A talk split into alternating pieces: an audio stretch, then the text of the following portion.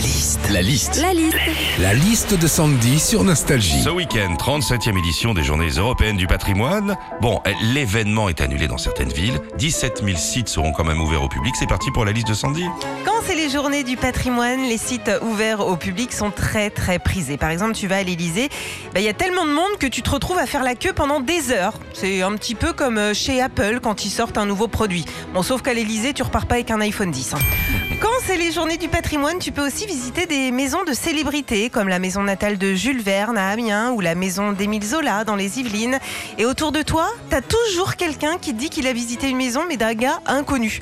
Ah, la prochaine fois, il faut absolument que tu te fasses la maison de Jean-Jacques Taboulet. Elle est mais magnifique. Jean-Jacques Taboulet. Quand c'est les journées du Grand, patrimoine, tu Grand peux musicien, Jean-Jacques Taboulet. aussi visiter gratuitement les jardins, les parcs, voir des plantes, des arbres, des animaux. C'est plutôt sympa. hein. Enfin, si c'est pour voir deux cochons d'Inde et trois rhododendrons, ils font la même chose chez Truffaut. hein. Et pareil, c'est ouvert le week-end et c'est gratos. hein. Enfin, quand c'est les journées du patrimoine, on peut visiter des endroits un petit peu plus insolites que des monuments ou des musées. Tu vois, le fromage, Philippe, il fait partie de notre patrimoine français.